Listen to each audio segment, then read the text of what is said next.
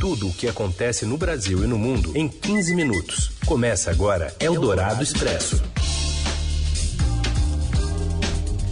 Olá, seja muito bem-vinda, muito bem-vindo. Eldorado Expresso está começando por aqui. A gente atualiza para você tudo o que está acontecendo no meio do seu dia, nessa segunda-feira que começa bastante noticiosa também, né? Ano eleitoral, mais movimentações também na área internacional. A gente atualiza tudo para você num resumo a partir de agora.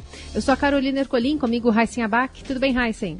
Oi, Carol, tudo bem? Boa tarde para você, boa tarde, ouvintes que estão com a gente no FM 107,3 Eldorado, no nosso aplicativo, no nosso site. Pessoal que está ao vivo aí com a gente, mas também um alô para quem nos ouve em podcast em qualquer horário. Vamos aos destaques desta segunda, 4 de abril. Eduardo Leite indica que pode aceitar ser vice de Simone Tebet na corrida presidencial. Em entrevista à Rádio Eldorado, o ex-governador disse que a convenção do PSTB é mais importante do que as prévias. O presidente da Ucrânia visita a cidade onde foram encontrados mais de 400 corpos de civis e acusa a Rússia de genocídio na guerra que chega hoje aos 40 dias. E ainda a desistência de Adriano Pires de ser presidente da Petrobras e os sinais de superfaturamento na compra de ônibus escolares pelo governo federal. É o Dourado Expresso. Tudo o que acontece no Brasil e no mundo em 15 minutos. O ex-governador do Rio Grande do Sul, Eduardo Leite, do PSDB, sinalizou que pode ser vice na chapa da senadora Simone Tebet, do MDB, para a disputa da presidência da República. Em entrevista exclusiva à Rádio Eldorado nesta segunda, o Tucano afirmou ter humildade para abrir mão de aspirações pessoais e fazer composição com uma candidatura que se mostre viável contra a polarização. A parlamentar, segundo ele, tem toda a condição de liderar esse projeto esse sentimento que deve embalar qualquer tipo de decisão. Um sentimento de amor ao Brasil, de atendimento ao nosso papel como lideranças políticas, não apenas buscando ocupar um espaço político concorrendo, mas também apoiando eventualmente aqueles que têm essa capacidade. Entre outras pessoas, o nome da senadora Simone Tebet tem toda a condição também de ser uma liderança desse projeto. É muito prematuro falar em que posição que cada um tem que assumir. Eu acho que a disponibilidade nossa tem que ser de construir apoiando, participando na chapa como vice-presidente, se for o caso. Após ser derrotado nas prévias tucanas, Leite intensificou articulações com o PSD para se viabilizar como possível pré-candidato do partido, mas por fim decidiu permanecer no ninho tucano. Este, segundo ele, foi mais um movimento que indica sua disposição de abrir mão de ser cabeça de chapa, já que, de acordo com o ex-governador, a sigla de Gilberto Kassab não foi a única a oferecer a possibilidade. Hoje, dias após telefonar a Dória dizendo respeitar o resultado das prévias, das quais o governador de São Paulo saiu vitorioso, Leite afirmou que a convenção nacional do partido é soberana, dando a entender que a candidatura do Tucano Paulista continua não sendo definitiva no partido. Leite afirmou que, até a data do evento, marcado para julho, cada um vai ajustar seu papel nesse processo. Esse ajuste será feito após conversas francas e honestas com Dória. O gaúcho afirmou que deve aproveitar essa semana, a primeira após deixar o Palácio Piratini, para intensificar conversas e tomar uma decisão sobre o seu futuro político. Ele disse estar pronto tanto para liderar o projeto, se for o caso, quanto para apoiar aquele que tiver as melhores condições. Eldorado Expresso. E deputados petistas protocolam uma representação contra João Dória por propaganda eleitoral antecipada em evento na quinta-feira, em que anunciou que seria o candidato do PSTB à presidência. De Salvador fala Levi Teles. Deputados estaduais paulistas do PT protocolaram uma representação no Ministério Público Eleitoral contra o ex-governador de São Paulo, João Dória, por realizar propaganda eleitoral antecipada. O argumento dos parlamentares é que o ex-governador usou do quarto seminário municipalista, evento no Palácio dos Bandeirantes na quinta-feira, em que o próprio Dória anunciou que seguiria no paro para concorrer ao cargo de presidente da República. O texto da representação adiciona que o seminário na prática foi semelhante a um evento de campanha. O secretário de Desenvolvimento Regional de São Paulo, Marco Vignoli, disse que a imprensa foi convidada ao seminário por um ato de transparência e que o encerramento fez parte do Congresso da Associação Paulista de Municípios, instituição que nasceu em 1948. De acordo com o Tribunal Superior Eleitoral, o TSE, a realização de comícios, distribuição de material gráfico, caminhadas ou propagandas na internet só passam a ser permitidas no dia 16 de agosto. Enquanto isso, no mundo real, pré-candidatos à presidência parecem ignorar a medida e fazem ações pedindo votos. Isso foi uma matéria do Estadão em fevereiro. O ex-presidente Lula, por exemplo, usou a cerimônia de 42 anos do PT para pedir votos. À época, ao Estadão, a equipe do partido disse que a declaração foi genérica e que Lula ainda não decidiu sobre a candidatura. Eldorado Expresso.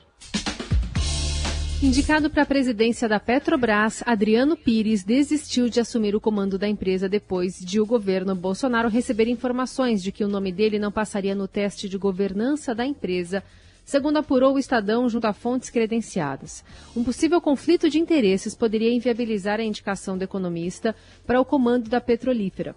Ele é fundador do Centro Brasileiro de Infraestrutura, consultora que, entre os seus clientes empresas que se relacionam com a Petrobras.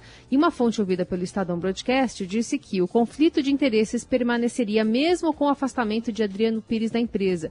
Isso ocorreria por causa da presença de um dos seus filhos, Pedro Rodrigues Pires, no quadro social societário e da direção da empresa.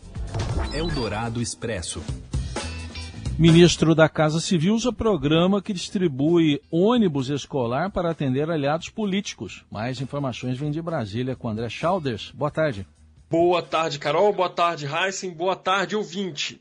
A reportagem do Estadão dessa segunda-feira mostra como o ministro Ciro Nogueira, do Progressistas, vem usando a distribuição de ônibus escolares do Fundo Nacional de Desenvolvimento da Educação, o FNDE, para beneficiar aliados políticos em prefeituras. Então, a reportagem que foi liderada pela Júlia Afonso mostra como os estados mais beneficiados são justamente em que há ação de lideranças do progressistas. Então, a Bahia do Cacá Leão, o ex-líder do Progressistas na Câmara, Goiás, do presidente Alexandre Baldi, o ex-ministro, enfim, o Piauí de Ciro Nogueira, entre outros. No Piauí, por exemplo, nada menos que 62% dos ônibus foram entregues em prefeituras que são de prefeitos do Progressistas. Então, a Júlia levantou um exemplo de uma cidade chamada Francisco Macedo, que ganhou três ônibus escolares ali para atender os 494 alunos da cidade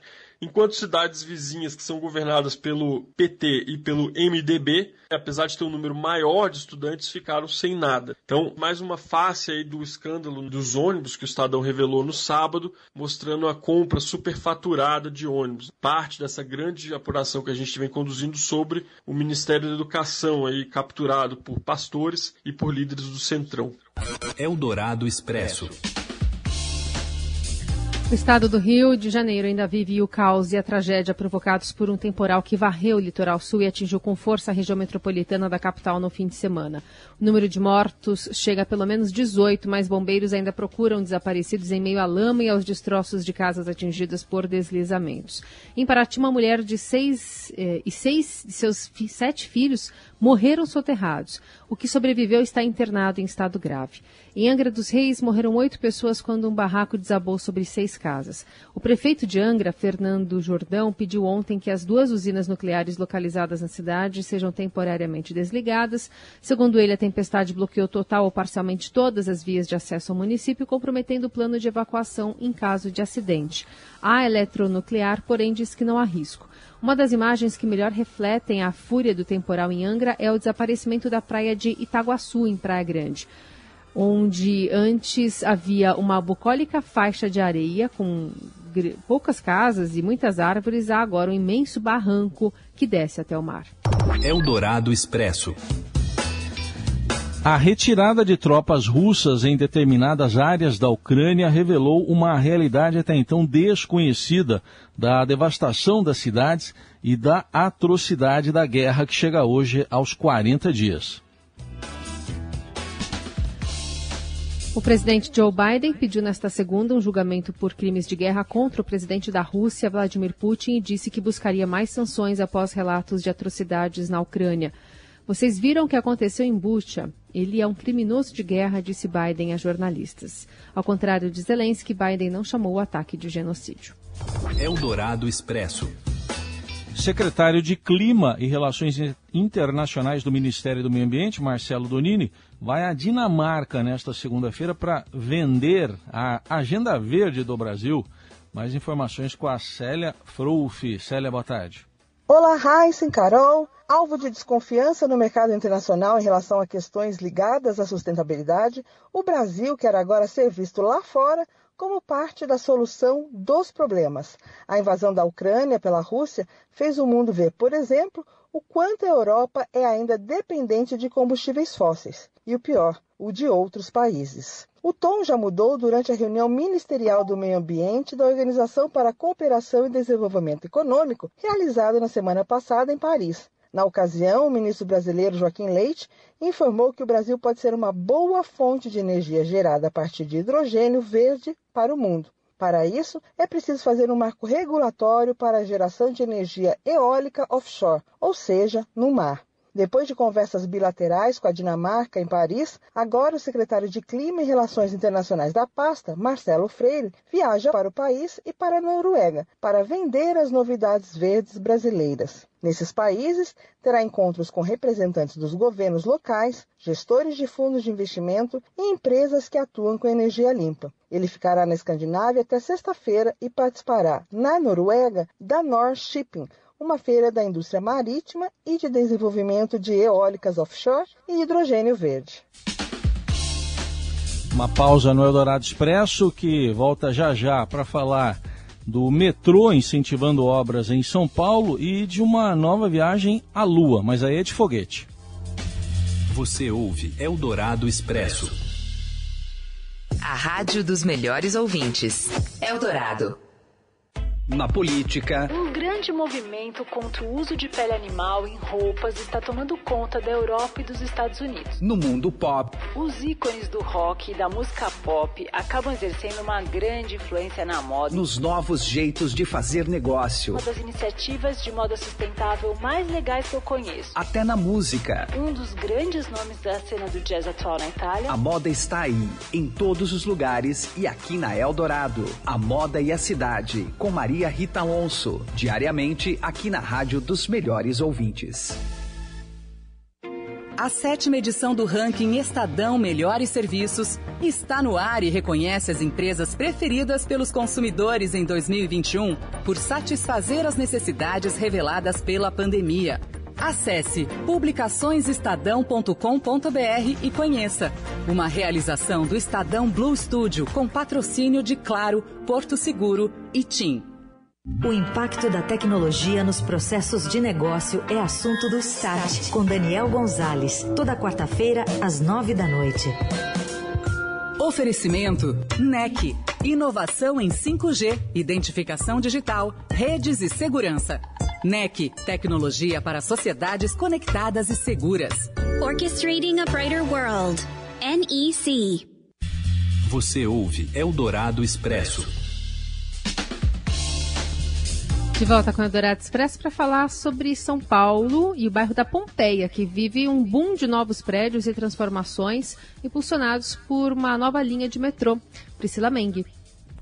Quem não passa ali pela Vila Pompeia já há alguns meses vai perceber a transformação assim que visitar esse bairro da Zona Oeste Paulista. São caçambas de entulho nas calçadas, aquele vai e vem de trabalhadores da construção civil e, claro, o barulho que tem sido uma grande reclamação por quem mora ali na região. O motivo principal é a obra da linha 6 laranja do metrô, que ocorre ininterruptamente 24 horas ali nas imediações do Sesc Pompeia. Porém, essa não é a única obra ali na região. Mais de uma dezena de edifícios estão subindo neste momento ali pela Pompeia, justamente com incentivos pelas obras do metrô, né? O zoneamento mudou e agora há incentivos para verticalizar ali. Afinal, a ideia do plano diretor é que mais pessoas morem perto do metrô, que diminua o engarrafamento e os grandes deslocamentos da cidade, né? Aquela ideia das pessoas morarem perto de tudo, inclusive do emprego. Essa mudança tem ficado bastante evidente. Várias dessas obras vão ser entregues no ano que vem e no outro ano. Então, a expectativa é que aumente a população ali da Pompeia, o que tem desagradado uma parte dos moradores pelo barulho e pelos possíveis impactos na infraestrutura, porém vários outros também elogiam a situação pela chegada do metrô e quem tem comércio também tem uma expectativa de que aumente ainda mais a clientela. O mercado imobiliário, até o fim do ano passado, estava vivendo com juros bastante baixos o que levou muita gente a investir. E agora essas pessoas estão aguardando a entrega desses imóveis. No caso da Pompeia, vão ser entregues daqui a um, dois anos. Eldorado Expresso. A gente fala agora do Cruzeiro, que define hoje a venda da Sociedade Anônima de Futebol para Ronaldo por 400 milhões de reais. Fala Robson Morelli. Olá, amigos! Hoje eu quero falar de um dia importante para os mineiros, para os torcedores do Cruzeiro. Hoje tem uma reunião do Conselho Deliberativo do time mineiro com o Ronaldo para saber se eles vão conseguir assinar a SAF, a Sociedade Anônima do Futebol. Ronaldo leu toda a documentação preparada para isso. Ele é o investidor que quer pagar 400 milhões para ter 90% do controle do Cruzeiro. Já falou isso desde o começo do ano e agora está na hora de colocar tudo no papel para assinar. Ocorre que o Ronaldo fez um pedido: colocar o centro de treinamento do Cruzeiro, toca um e também toca dois, no negócio. Então o Ronaldo assumiria o clube, o futebol e também o centro de treinamento. Ele faz isso porque ele acha que o Cruzeiro, que está afundado em dívida, quase um bilhão devendo no mercado, o Cruzeiro poderia pegar esses terrenos onde o time profissional treina e também a categoria de base e vender para arrecadar dinheiro.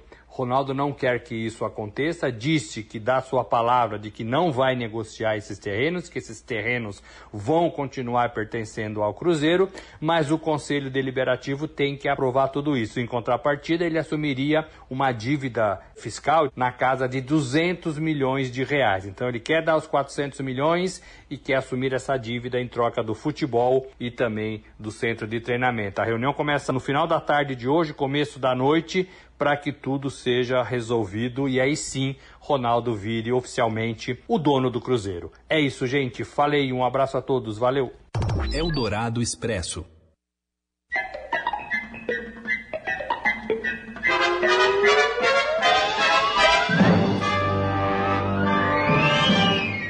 A NASA adiou de ontem para hoje o principal teste do foguete Artemis 1, com o qual pretende reiniciar suas missões à Lua.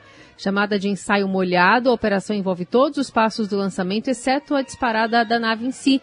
O teste foi interrompido ontem devido a uma falha no sistema que injeta o propelente no foguete de 98 metros. E se tudo correr bem, estima-se que Artemis 1 seja lançado entre julho e junho, levando uma cápsula não tripulada. Em caso de sucesso, Artemis 2 levará uma tripulação para sobrevoar a Lua e a equipe finalmente voltará a pisar no satélite.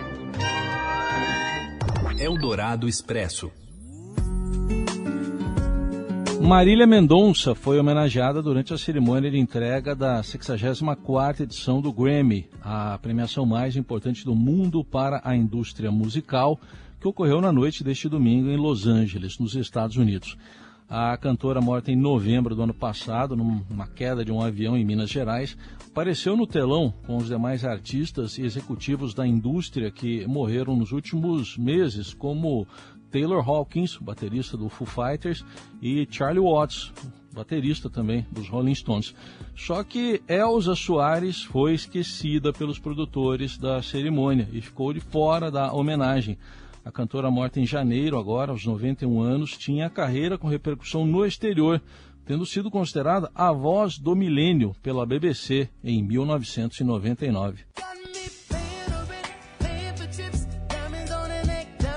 Sobre premiações, Silk Sonic, do de Bruno Mars e Anderson Paak teve 100% de aproveitamento no Grammy 2022. Os artistas venceram nas quatro categorias que concorriam. Canção, música do ano, performance R&B e música R&B por Leave the Door Open. John Batiste, o mais indicado desta edição em 11 categorias, levou cinco estatuetas para casa, incluindo o álbum do ano We Are, neste domingo. E Olivia Rodrigo tem, ou tinha uma chance de ouro de ganhar nas categorias principais, mas das quatro levou apenas a de revelação. Ela também foi premiada em álbum pop por Sour e performance solo também por Driver's License.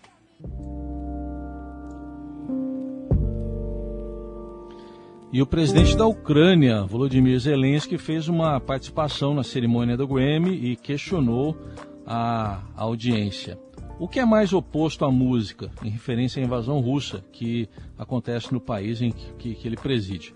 No vídeo, Zelensky comentou sobre a impossibilidade de crianças ucranianas desenharem e viverem outras experiências típicas da infância. Over 400 children have been injured and 153 children died, and we'll never see them drawing. Our parents are happy to wake up in the morning in bomb shelters, but alive. Our loved ones don't know if we will be together again. The world doesn't let us choose. Tá aí, né? Questionando algo básico, né? Que toda criança faz. O vídeo do presidente ucraniano foi seguido por uma apresentação do cantor John Legend, que apresentou a música Free ao lado da ucraniana Mika Newton e da poeta Lyuba Yakimchuk. Lay down, soldiers, lay down those weapons, let peace rush in. Let it wash through the valley, soar to the mountains, fall in the deepest blue sea. Let it fly across the sky, a banner so high E é com John Legend que a gente encerra essa edição de segunda-feira do Jornal Dourado. Amanhã a gente está de volta. Boa semana para todo mundo.